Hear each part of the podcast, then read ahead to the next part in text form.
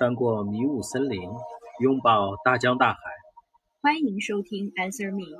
觉知内心，自在生长。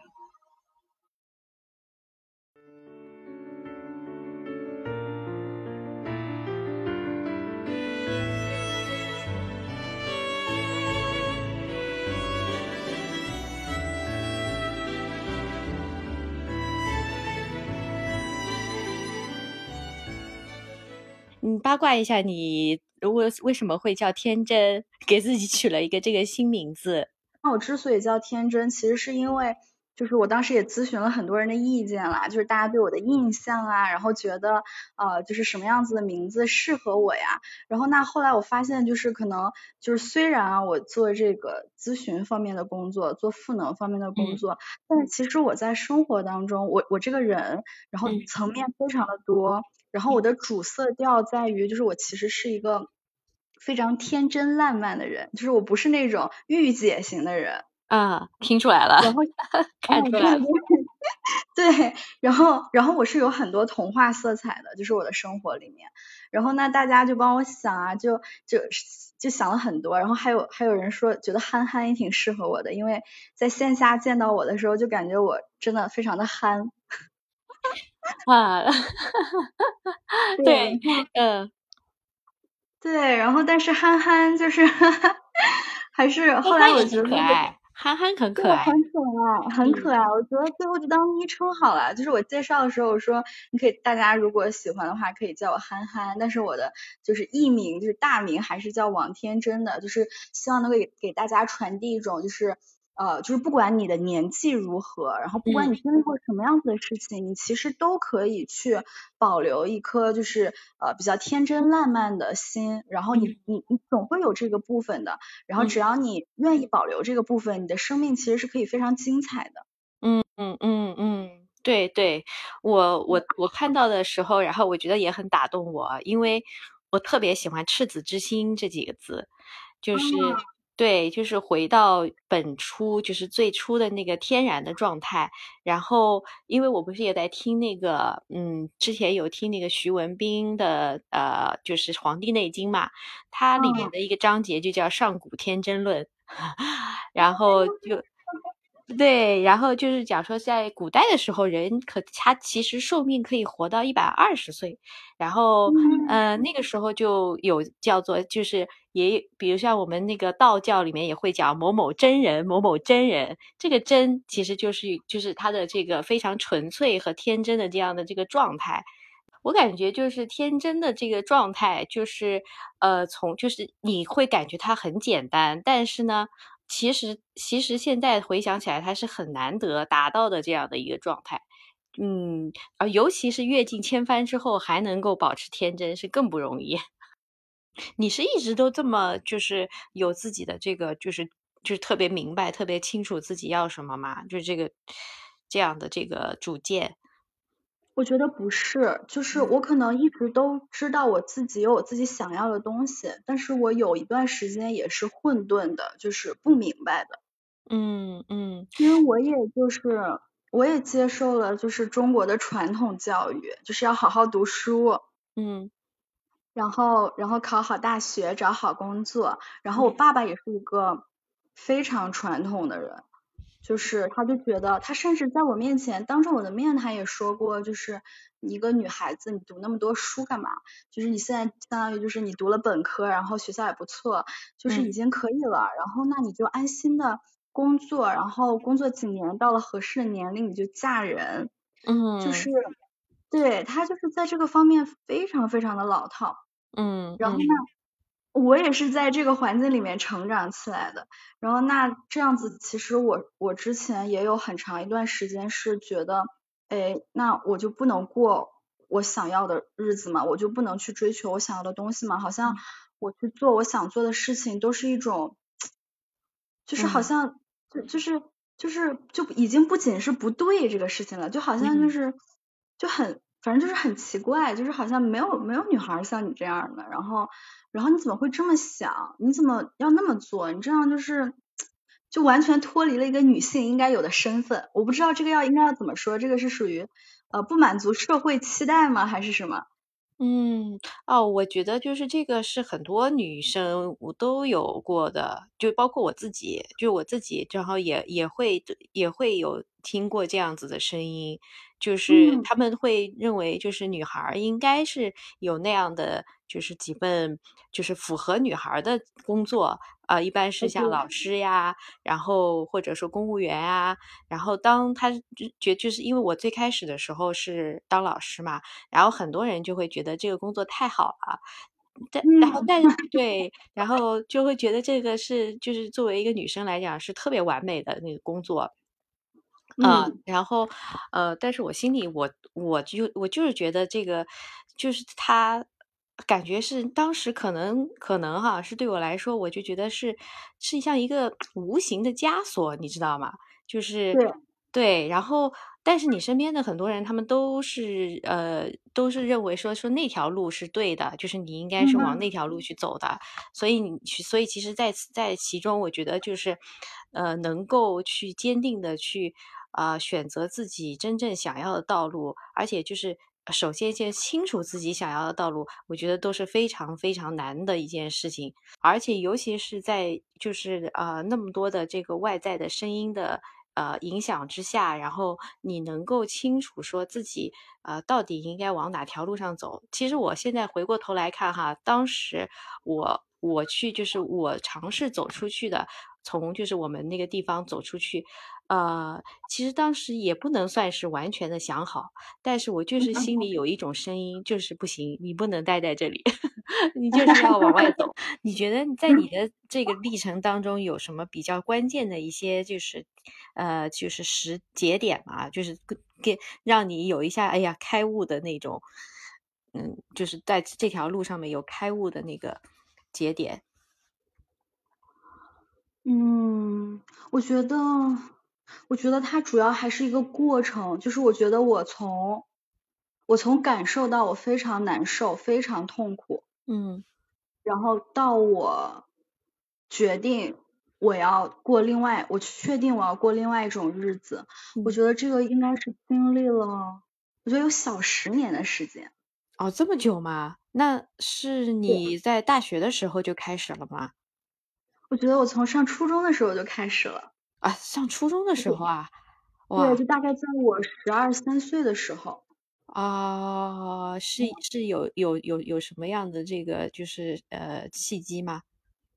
嗯，就是不舒服，就是很本能的不舒服的感觉。这个不舒服可能来源于，就是我是单亲家庭，然嗯后我的爸爸是长期不跟我生活在一起的，我嗯。是跟着我的妈妈，然后还有外公外婆生活在一起。嗯嗯然后我。上初中，初中因为是小孩子的那个所谓的这个青春期，嗯。然后从心理学的角度话，它是呃就是自我人格发展的第嗯二。个很关键的阶段。第一个阶段在三三岁左右的时候，就是小孩子开始说不要不要不要 那个时候，啊嗯对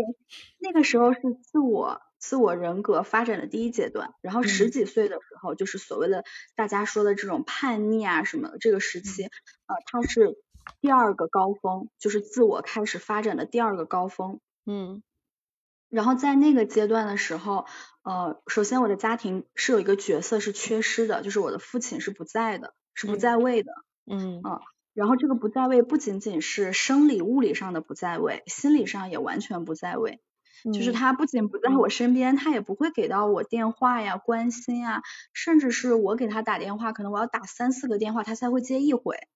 哦然后他也不会去道歉说，呃嗯，之前没有接到电话，就是很很抱歉，然后因为有什么什么样的事情，然后也不是这种，他基本上都是属于，就嗯。是他坐在那里要我无限的去靠近他，但是嗯。我觉得我永远都靠近不了的这么一个人。然嗯。后呢，我跟我妈妈生活在一起，我妈妈她一个人带我，她的她也有很多她自己的经历或者是创伤，呃，她的情绪也不是那么的稳定，因为她也缺少一个就是嗯就是一个呃配偶这样子的角色帮他一起去承担。嗯然后那么那么在这样子的环境下，就是我的性格就很不稳定。嗯嗯嗯然后我的不稳定，那个时候我也没有办法跟别人讲，就是我我我觉得我跟我不管跟爸爸还是跟妈妈，我都没有办法讲。我现在还能想到的就是我有一天在那个床上睡觉的时候，嗯我好害怕，就是我那个时候好害怕，我好怕鬼。嗯然后然后初中的小孩还经常我们在公交车上讲鬼故事，嗯。就是 我都不知道这个这个年龄的小孩到底是怎么想的，然后然后就很怕，然后还讲，然后等到我下了公交车，就剩我一个人要回家的时候，我就超级怕，超级怕，然后我就我有我有的时候会在楼下就喊就隔空喊我妈，然后我妈要在楼上答应我给我开着门，在楼道里跟我说着话，我才敢往上走。嗯嗯。然后有一天我躺在床上，我突然又害怕了，就是我感觉这个鬼啊，嗯，它就是可以，就是他可以冻结我身边所有的一切，然后来到，然后来到我这里把我把我干掉，嗯哦，就是他，就是他可能会对我做很可怕的事情，但是因为身边的都被冻结了，就没有人知道在我身上发生。嗯对，然后就那一瞬间我好害怕，那个时候是我正要睡觉的时候，然后我就本能的喊了一句妈妈，就是我很大声我喊妈，然后然后我妈在客厅嗯。就是躺在沙发上，然后就哎就答应了一下，然后她也不动，她就在看电视，然后在嗑瓜子儿，然后我现在都能想到那个场景，就是我嗯。当时真的好怕，然后然后我就不停的自己躺在床上流眼泪，然后我妈也没有来看我，然后她后面当然也问了一句，她说有事吗？嗯，然后我跟她说没事，嗯嗯啊，我我感觉就是啊，就是就是就我虽然没有类似的经历，但是我有相似的感受。就是我是觉得就是对中国的呃父母或者是嗯，就是这个亲子之间的这个模式，他们很少去关注就是这个情绪，你就一般就会先问是有没有事儿。啊，对对对对，对不对？对对对对对对对,对,对。然后然后你然后我们也会很就是很自然的回应说哦没事儿，就是去吧，就是就是是一种问题解决导向式的，但是那个情绪它还是在身体里面，然后它压在身体里面，然后。但是，就是他还是没有被，就是被安抚，或者是说他被那个看见，对，是的。然后那这种家庭关系也导致，虽然我有朋友，但是我没有办法跟别人深交，嗯嗯就是我无法去谈论，就是我是我的一些情绪啊、感受啊，就是就是只是表面上的这种朋友。嗯然后那那就导致就是就是我也我也不会跟别人说什么，然后我自己就是永远都是我自己一个人的那种感觉，就所有事情都要我一个人去面对的那种感觉。嗯嗯啊，这个就是开始就是开始难受的时刻。嗯那这个难受的状态觉得不太行了，一定要改变的时候，大概都已经到了我二十二十二十六七岁的时候了。啊，这么长时间啊，哦，对，就是一直就难受，很难受。当时没有想过要自杀，但是我觉得那个时候我的状态，我非常清晰的是，我记得我给我爸爸打过一个电话，那个时候我在美国，嗯然后在美国读书，然后给我爸爸打过一个电话，然后我当时就是，我希望他能支持我，嗯我希望他能够给我一点安慰，嗯。然后但是我忘了，我忘了当时是具体发生了什么事情了，可能跟钱有关系，嗯然后可能是呃可能是跟钱有关系的事情，然后但是我好像更多的是希望他能够给到我一些心理上的支持，嗯我希望他能够温柔一点跟我说话，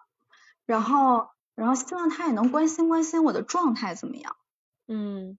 嗯，然后但是但是我没有得到这样子的反馈，然后我爸爸还在跟我说，他就是就是刚才多多姐你说的这种，就是问题导向，然后问我有什么事情，然后以及事情要怎么解决，就是、就是他在跟我说这些，嗯嗯。然后然后还会跟我讲一些道理，嗯。就是道理上应该是什么样的。然后我印象就是特别清楚，因为我那个电话是一边走路一边打的，然后也是晚上，然后我就在大马路上冲他吼了一句，嗯。我说我说我都觉得我快活不下去了，我都不知道明天能不能看到明天的太阳了，然后你还在跟我讲道理，哦，那是一个情绪的彻底的一个释放，嗯。对，但是我那个时候没想着我要自杀，就是但是我就知道我我就非常的难受，就是我我那我那个时候的状态是，就是我去跟任何人吃饭，然后跟呃同学去打桌游啊什么之类的，我当时都觉得我的肉体和我的灵魂是分离的。嗯嗯就是我觉得有一个东西在我，就是我的灵魂是在这个这个房间的另外一个地方，就在我旁边或者在我的上边，然后他在看着我，嗯，然后但是我是不在我这个肉体里的，嗯嗯，然后身边的人的笑是蒙了一层雾的那种感觉，那个应该是那个应该是彻底下定决心需要做点什么要去转变的一个一个时间点。嗯嗯，那你是因为在美国就是接触了一些就是跟心理相关的一些呃，就是一些一些活动啊，或者是这些体验吗？还是所以会有就是开始走入到这个心理咨心理的这嗯。个心理学的这个呃领域当中？我觉得在美国的经历给了我双向的一个体验，然嗯。后一个体验就是它是让我真正的就是就是痛苦到了极点，嗯。因为呃因为原来的环境里是会有比较的嘛，嗯你的工作好不好呀？我赚钱多不多呀？你长得好不好看啊？你男朋友就是有多牛逼啊？就是就是会有到处都在比较，然后好，你带着我带着这个东西去到美国，完蛋了，我一无是处的感觉。啊，因为身边人太优秀了吗？还是对嗯对，因为大家都太优秀了。然嗯。后我去的那所学校可能在国内不是，就大家听的不是很多，然后但是它就是在 US News 的排名是一直保持在二十二、二十三位的，然嗯。后它在美国本土和欧洲的声望非常非常的高，因为它是美国的第一所天主教学校。嗯。嗯，然后这所私立学校是出了非常非常多的政坛和外交人物。嗯嗯然后，然后非常非常的有名望。然后去到那里的，我们当时，我们当时学校里面就是开玩笑的说，这个学校里面就是呃，如就是就是只有白人，然后亚洲人，还有外星人，嗯啊、是看不到黑色皮肤的人的。嗯嗯，嗯然后，然后在这个学校里面，呃，大家就是会三门语言是。起步是吗？就是就是太太正常、太普遍的一个事情了，就是这不是这都不是什么优势，嗯。嗯，然后然后作为会两只会两门语言的我，然后虽然学了一点法语，但是还是磕磕巴巴的我，就很自卑，超级自卑，然后而且就是大家都有自己的擅长，要么家庭背景好，然后要么就嗯。是自己在某一些方面就是很厉害很厉害的那一种。嗯。然后他们谈论的那些事情，就比如说我学的是，我当时学的是政策嘛，然后会有一些跟政治啊，然后跟呃跟这种政策相关的事情，然后尤其是在讨论美国本土的事情的时候，因为我们一半以上的百分之五六十的同学全部都是美国人，然后在嗯讨论这些事情的时候，他们讨论什么鹰派、鸽派，然后什么州，然后到底是民主党在执政还是共和党在执政，然后是谁，然后然后他们执行的什么方针政策是什么样子，你就讨论这些时候，我都觉得我就是一个白痴。嗯嗯，特别大的那个压力，就是来自于那个同学周围的那个压力。对、嗯对嗯对，然后然后就如就是我这么去比较，我就拿别人的优势跟我自己的劣势比嘛，嗯。然后我，然后我就特别难受，难受的不得了，我都觉得我，我就是我一度怀疑这个学校是不是我就是这个学校的 quant two error，就是他在统计学里面就是指那种，就是你本来不应该被招进来，但是你被招进来了的那个人，嗯嗯就统计学错误。嗯，就产生了特别大的怀疑，就自我的这种怀疑。嗯，对，特别大的自我怀疑。然后，嗯然后还有一个冲击，就是那个时候我在大概在我呃在美国的第二年，然后我跟我当时的男朋友又分手了。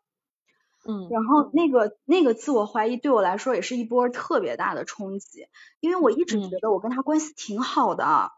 嗯，然后我一直觉得我在规避掉，就是我父母身上留下，就是带给我的这种，就是我可能会有的时候对人比较冷漠啊，然后还有就是可能不是那么的会关心别人呀。然后不是那么的会沟通啊，就是我我觉得我一直在规避这些事情，但是当我分手的那一刻，我突然意识到，我想规避的事情我一件都没规避掉。嗯嗯，就是我还在那个模式里面，我从来都没有出圈过，就觉得特别的魔咒，对吧？就是啊，我嗯中了中了一个魔咒了那样子的，对。嗯，对，就是这两个双重的冲击，就是让我到了，就是刚才我们聊到那个让我觉得非常非常不得行的那个状态里。嗯嗯，对。然后那另外一面正向的美国带给我带给我的呢，就是呃，我觉得美国的这个他对人的这种心理上的关怀真的是还蛮成熟的，他的社会就有一套机制是这样子的。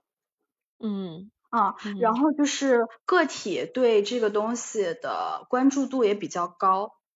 嗯嗯，然后然后我我觉得从三个方面讲吧，就是它给我带来了正向的东西。第一个，我我说这个机制的东西，就是在我刚进学校的时候有那种迎新活动嘛，学校，嗯嗯，当时我们的心理咨询室就是学校的心理咨询室。是专门专门做一个很重要的部分，然后有呃相关的负责人来跟我们介绍的。他说了很多的东西，但是我现在印象最深的就是只有只有大概这么一两句话。然后他的意思就是说，如果你感受到就是你的情绪很低落，然后或者是你很伤心、你很难过，然后我们非常欢迎你能够来到就是。这个心理咨询室，你来就是预约一下，然后然后来我们这里咨询，然后这个不代表你出现了任何的疾病或者是问题，只是你现在需要一个人聊聊天，而你的身边没有这样一个能让你信任的可以去聊天的人。嗯嗯。然后他就他就说的好简单，然后我觉得哦，嗯，就是那个时候，就是我没有觉得它是一个什么异样的东西，然后也没有觉得它会给我带来什么样的变化，我只是当时就记住了这个事情，我觉得哎，这个这个点还蛮有趣的，嗯。嗯，然后这个是。他整个社会机制，哦，他这个社会机制还包括，就他不光学校里有嘛，然后他很完善，我记得我当时就是。就是真的去呃约这个咨询的时候，他给学生是有呃就是很优惠的价格的，但其实市面上的心理咨询是很贵的。嗯嗯，但是学校里面首先它很便宜，第二个我记得当时我去跟这个呃这个人去聊，这个咨询师老师去聊的时候，他很明确的他了解了我所有的相关背景之后，他跟我说呃就是可能他帮不到我。哦，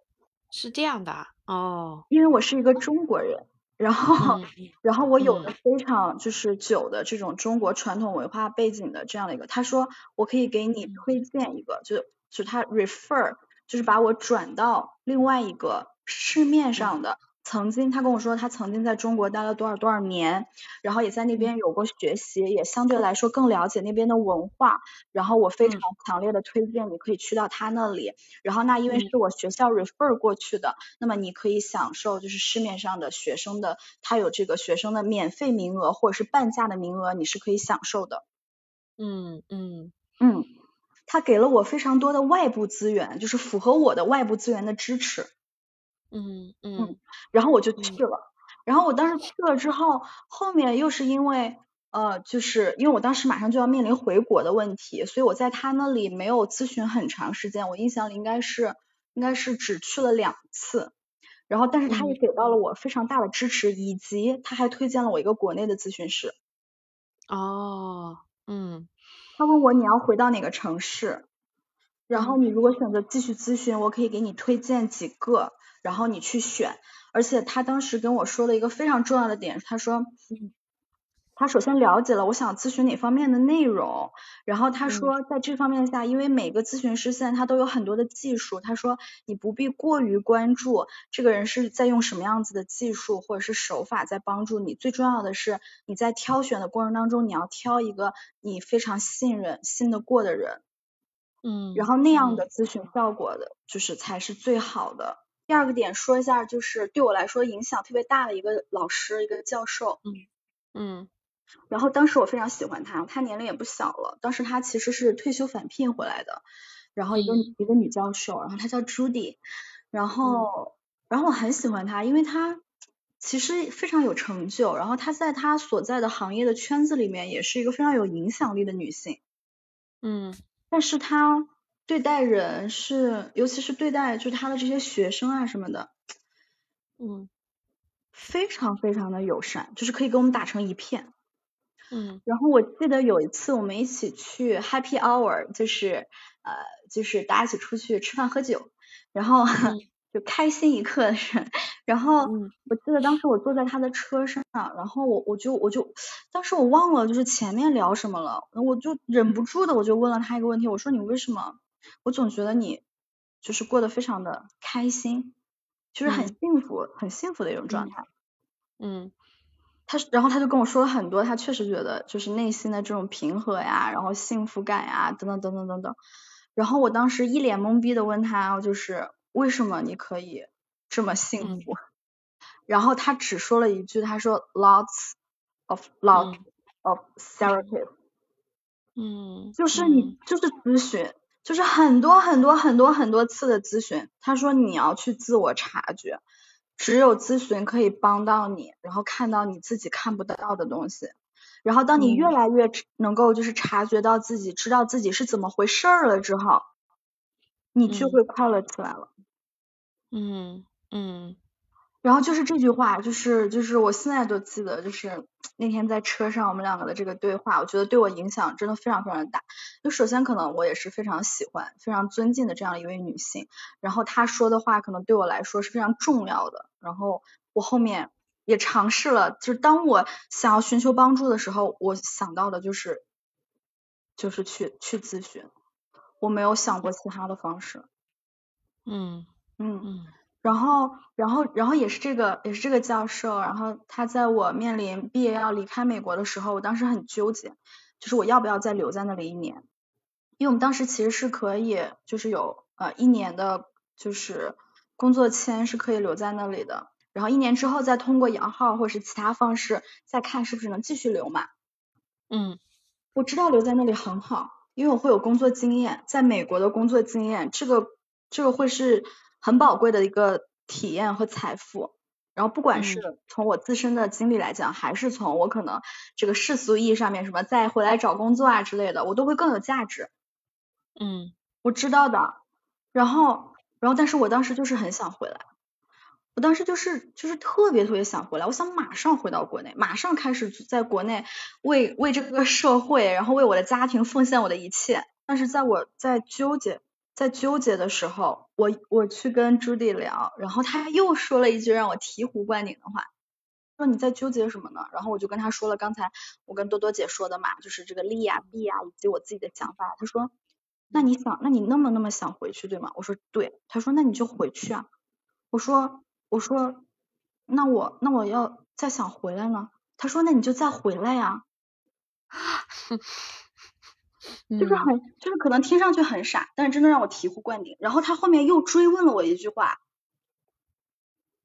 他说：“你觉得你没有这个能力，当你想回来的时候再回来吗嗯，？”然后我一下就说，我一下就就就就就就通了。我就想，对啊，我没有能力吗？我怎么可能没有这个能力呢？我会有很多很多的方式，如果我想要回去，我一定可以再回去的。嗯然后，但是当下，当下，当下，我的心是要想回国的，那我就回国，没有什么好纠结的。然后第三个，在美国对我的积极的，就是我觉得是日常，美国人和中国人真的好不一样啊，真的好不一样。就是我随时随地都可以感受到别人对我的关心，好有爱，就是可能他们不是刻意的表现出来这种有爱，但是这种动作就是很有爱。我现在就记得，就是我我当时上学的时候，就是有个好帅好帅的小男孩，好帅，超级帅。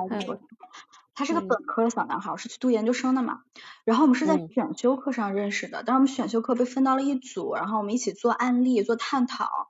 然后我记得我当时呃在美国，在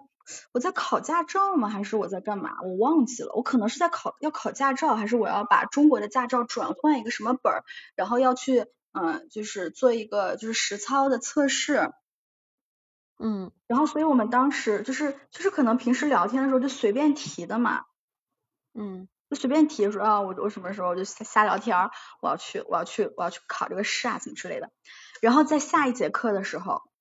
他见到我的第一句话，问我你考的怎么样？嗯。然后然后我不知道多多姐听到这个是什么感觉，但对于当时的我来讲，就是嗯，我觉得有人在关心我。嗯嗯。就是它是一件非常非常非常小的事情，但是这个人他记住了。美国的这个就是这个日常让我感觉到，就他很自然，他真的很自然，他完全他就是他对我也没有什么目的，然后他就是也没有就就完全没有就超级自然的一句话，但是超级暖，我当时觉得哇好暖呀，我当时我当时他问完我这一句话，就是我自己那一天的心情都好好。对。我我我刚才听下来的我的那个感受，我好像有点明白，就是你嗯为什么会就是把后续的就是这样的一个走就是走心的这样的一个事情做作为自己的这个事业，因为你真的是从中受益。还有一个就是嗯你跟我说的就是跟那个父母之间就是做链接嘛，然后我每每周然后都有做那个。呃，你就是呃和和父和意象中的父母那个对话哈，啊，当然我我没有就是就是就是就是很大声的说出来，因为因为我还觉得不好意思，然后嗯，我是在在心里面，然后呃或者是就是轻声的说的，啊，然后给我最大的一个感受就是，我觉得是原谅，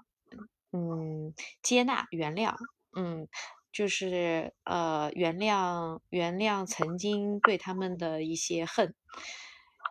呃，对他们的一些怨恨。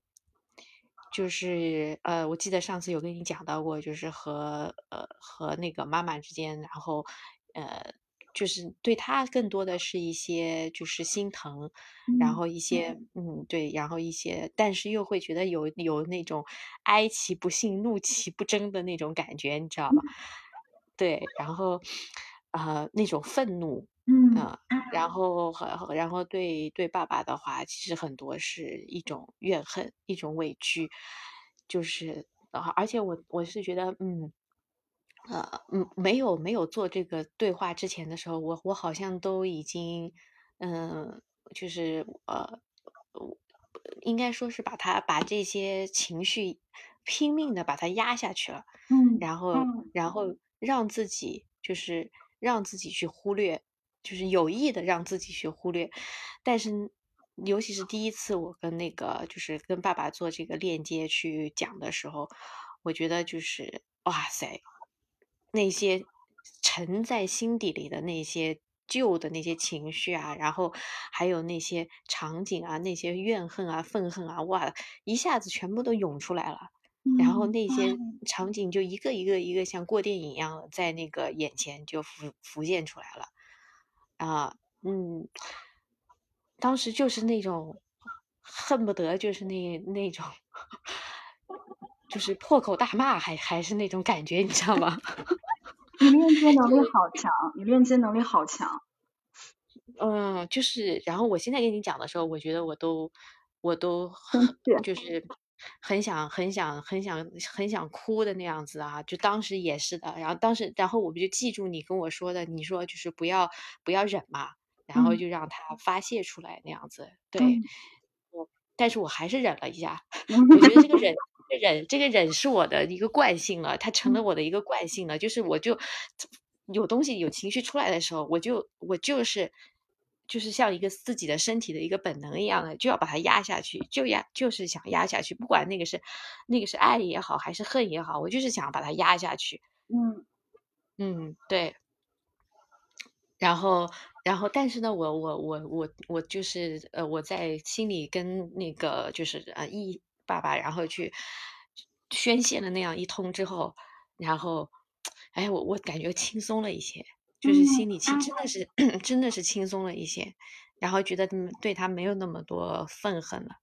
就没有那么多不满了。嗯，这个是真的是这个是真正的在自己的就是情绪上、心理上真正感受到的。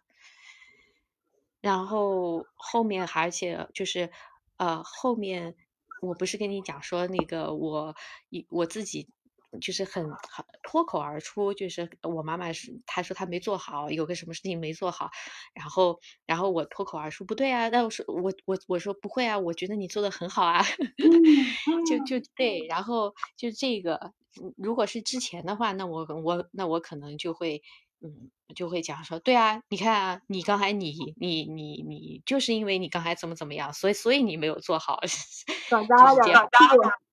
对对对对对，然后。呃，和然后另外一个是，就是和爸爸和爸爸之间的，就是爸爸，呃，我会主动的去突然想起来，就是哎，就那个是自己很自发的，像之前的话，我是就是很回避说跟他。他他他是最近才有微信，就是他最近才开始用手机，然后就是他是对一个新，他是对新事物就是非常这个排斥，然后不太容易接受的人，然后在这一点上面，我也之前也觉得特别看不惯，然后，嗯，但是现就是，呃，前两天我我我我自己我就哎，正好跟我们家娃在玩的时候，还有我妈也在旁边，我就突然觉得是。很想要和他视频一下，然后让他看看我们家宝宝，然后就就是那种想要三个人在一起的那样的一个一个一个一个意愿，是啊，我呃就是很最近哈是越来越浓烈的感受到了这样的一个意愿，对，然后在这在这之前我是就是不知道是压抑了也好，还是说回避了也好，我是。我是不太希，就是希望有这样的一个场景的啊。但这个，这个，这个是我自己有这样自动自发的这样的一个想要去，想要去，呃，把爸爸也邀请进来，然后和妈妈还有我的宝宝，然后我们一起，哎，哎，我觉得很神奇，对，就是就是我竟然会，我竟然会会会做出这样的一个邀请啊。我觉得你的这些，嗯。感受吧，你有坚持在做这个练习，虽然可能你你刚开始做的时候不太确定，就是它能给你带来什么，然后但是你去做了，然后你而且你你的链接很强，感受到了你自己这些变化，我觉得这个真的非常的赞。那那你有感觉到说在呃除了这个和爸爸妈妈之间的关系上，好像有了一些不一样的改变之后，呃对于在钱的方面，不管是赚钱啊，还是呃事业的发展方面，你觉得在这些方面你有什么变化吗？心态上或者行为上？嗯，我我不知道，我不知道，就是呃，最近我们就是。呃，有去要要去买一个新房子嘛，然后，然后，然然后那个那个价格有点贵，然后我们就就是就是有要去和那个房主去说价格嘛，就是谈价格，对，然后呃，结果很意外，我是最不会还价的，我我我在在关于谈钱谈价格的问题上面，我我一直是一个。一个一个大白痴，然后对，然后然后但是那次那天跟那一对他是那一对那个老夫妻，他们跟我的父母是呃年纪是差不多的，嗯，然后那个呃，然后然后我就很真诚的，就是说到了我们现在的一些困难，然后呃，然后我们的面对到的一些压力，然后。呃，还有就是我我我我想和就是给呃就是我自己心里的一些对父母的一些愧疚，没想到那个价格竟然一下子就谈下来了。如果不是你之前有提醒我的话，那我可能也不会把它当回事。但是因为你之前有有过这个这个这个这个提醒这个链接之后，我会把我我会注意到这一点，就想说这个是不是一个是不是真的是一个那一个奇迹，或者说一个能量的一个转化，在我身上真的发生了。天呐天呐，省到就是赚到啊，多多姐。嗯嗯。太厉害了，太厉害了！这个这绝对是，这就是一个金钱上面的，你可以管它叫显化，也可以管它叫奇迹，这个就是啊。我很好奇，为什么这个金钱会和这个家庭这个联系？对，然后对啊，然后他他们之间到底这个能量是是是怎么样一个一个就是转化的一个过程？对，我觉得我可以尝试去嗯去呃解释一下，但是我不是很确定，我现在能把它说的很明白，就是能够让，对对对对，我可以尝试一下。嗯嗯，就是首先呢。呃，你财富的，你最早的这个，不管是钱还是说我们更大范围的财富的来源，嗯，就是来源于父母的。嗯，没有父母，我们什么都没有。嗯，我们连生命都没有。嗯，所以它是你财富的起源。嗯嗯，然后这是很重要的一点。然后呢，为什么跟爸爸妈妈之间的关系会影响到你到底啊能不能赚到钱，能赚到多少量级的钱，以及你赚到了钱你守不守得住？为什么会这么影响呢？嗯，它从某种程度上就是说的可能听起来会虚一点，它是一种能量的纠缠。嗯。就是如果说大家就是我我我不是理科生啊，但是经常这几年会听到的一些词，比如说啊量子力学，大家应该听到过吧？嗯。对，然后还有暗物质，嗯，这种东西，哦，应该是或多或少都有听到过这种东西。然后它其实我从我自己一个啊文科生的角度来理解这个事情，他就是说这个世界上。有很大一部分是我们现在人类肉眼看不见、摸不到、也感知不到的事情，从某种程度上是感知不到的。嗯。但是它实实在在的存在于这个世间上。嗯。而且之前也有这个中科院的院士做这个报告，就是其实科学无法解释的，人类无法观测解释到的，可以占到这个时间存有的百分之九十六。嗯嗯。它就是可以达到一个这么高的级别。嗯，那我们绝大部分人在谈及钱的时候，更多的是在百分之四的那个可以看见的世界里面做功课。嗯嗯，我努力，我好好学习，我找个好工作，我付出多少，然后可以得到多少回馈，这全部都是可见的。嗯，但是这个只占到。这个世界存有的百分之四，那还有那么大的一片隐性的空间，那百分之九十六如果不做工，那会是什么结果呢？嗯嗯，然后这个百分之九十六就是我们刚刚提到的，就是我们的一些啊能量上的纠缠呀，然后一些频率的问题啊，这个就是嗯。一个人的自身的频率和你想要的东西的频率是不是在同一个频道吧？嗯，我这么说好理解吗？嗯，我可以理解。好理解。嗯，好理解啊。嗯，对，就是就是啊，就经常用的一个例子就是听那个收音机的例子嘛，就是你想听一档节目，然后你不知道它什么时候要播放，你不知道它哪天在几点要放，这个就好比你许了一个愿，我要赚一千万。嗯，我不知道我什么时候能赚到一千万，嗯，我也不知道我现在会通过什么样的方式赚到一千万，但是我就知道我想赚这一千万，嗯，就等同于我想听那个节目，嗯，然后那，那怎么办呢？那怎么办呢？然后那，我们说的这个百分之九十六的世界就是调频，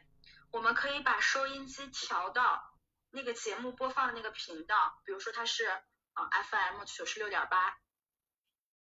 嗯，我们把自己调到那个频道了，只要在那个频道里，不管他什么时候来，他只要一放，我是不是就能听到？嗯。那如果我在九十六点五，我在八十六点五的频道里，那我再怎么使劲，我再怎么努力，我再怎么抖，我肯定就是听不到的呀。嗯。他都不在这个台播。嗯。啊，然后呢，同理，这百分之九十六的我们看不见的这个世界里面，就是一样的道理。就是我想要一千万，如果我个人的这个频率没有跟一千万在一个频率上，我死命的努力我都不会有一千万的。我就算走了什么狗屎运，有了一千万，我很快就能够没掉。嗯，嗯，嗯，这就是这就是可能这这个这个这个也有中国的老话说德不配位必有灾殃嘛。嗯嗯，其实是一样的道理，就你能不能接得住你的这个钱，一个是你能不能有，然后一个是你能不能接得住。嗯啊，都跟这个这个这个能量这个频率是有关的。然后呢，那为什么跟父母关系、嗯跟亲密关系这么相关？嗯你说你亲密关系不好，你父母关系不好，你能量能好吗？啊，从嗯然后，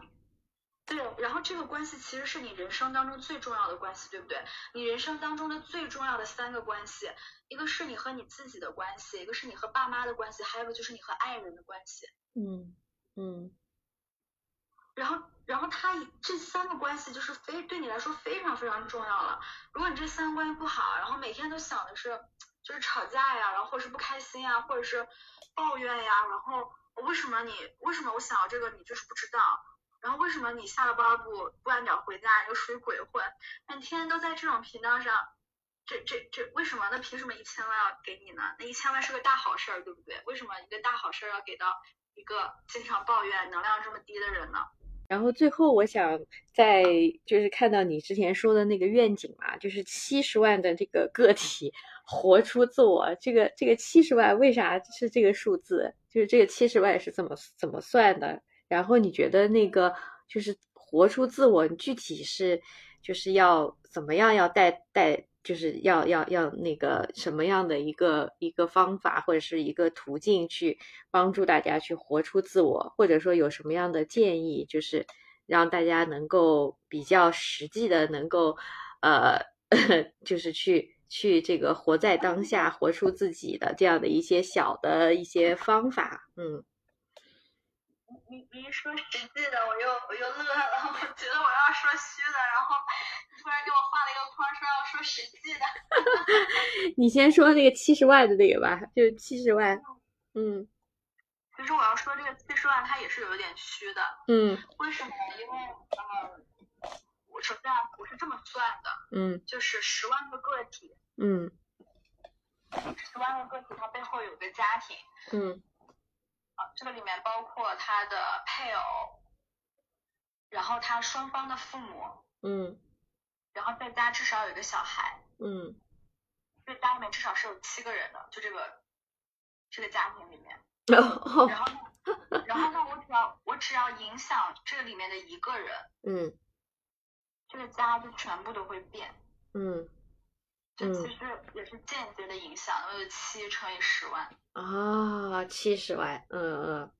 嗯它是这么算出来的。嗯然后呢，我为什么写十万个个体？我为嗯什么是乘，就是那个七就是一个比较概述了。当然你说有二胎啊，有三胎啊，嗯什么之类的，这个就没有往里算。嗯然后甚至说还可能有父母离异，然后那么就像我这种，就是嗯嗯呃还有后妈，对吧？还有嗯后妈，嗯然后可能未来还会有一个，不管他是不是能够成为就是我的后爸，但是至少如果他跟我妈妈在一起，准备一起搭伴过日子的话，那其实也是我们家的老人之一嘛。嗯嗯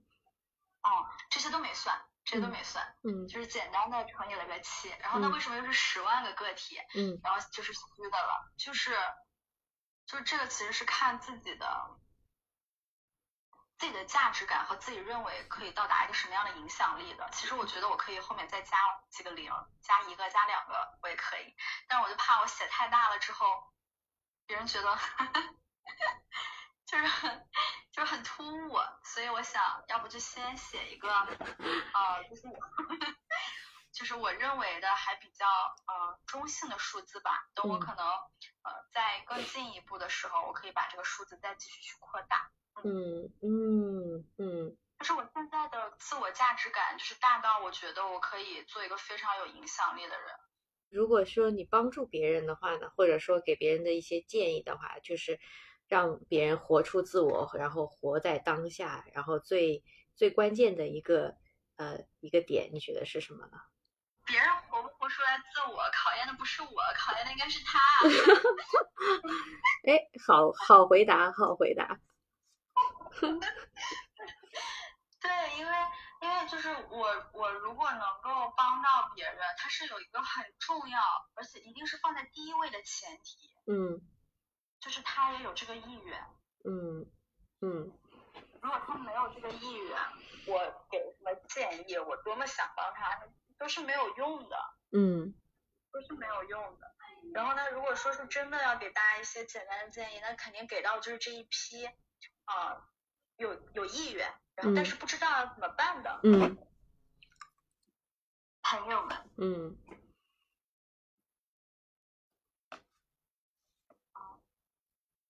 就我觉得就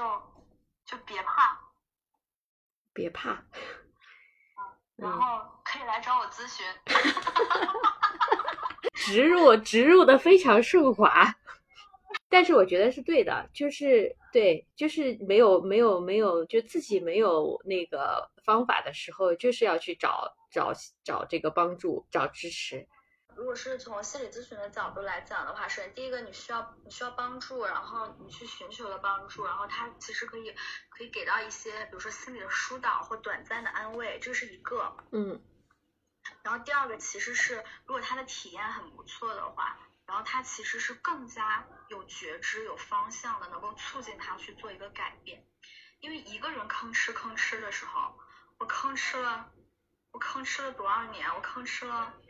从十十一二岁到二十五六岁，我吭哧了十几年，我还在，就是刚才我们提到的，对，好像，对，好像中了魔咒一样，就是还在那里。嗯嗯，对，就是还在吭哧，对对。还在吭哧。我觉得，我觉得这个的一个前提是承认自己的不足。嗯。但是如果说我能够去面对，然后去接纳自己的这样的身上的一些。弱点、弱势，然后去坦诚的去把它给给公开出来，哎，可能他就就像你刚才讲的，就是他就不是恐惧了，或者说他就不他就不再那么的对你有那样负面的影响了，他可能就变成了你的就是另外的一种财富，啊，或者说是另外的一种支持。嗯然后让你好长让你更有力量嗯对的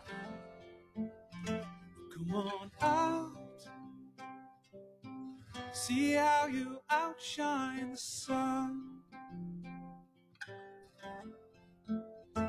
in a crowd you're my only one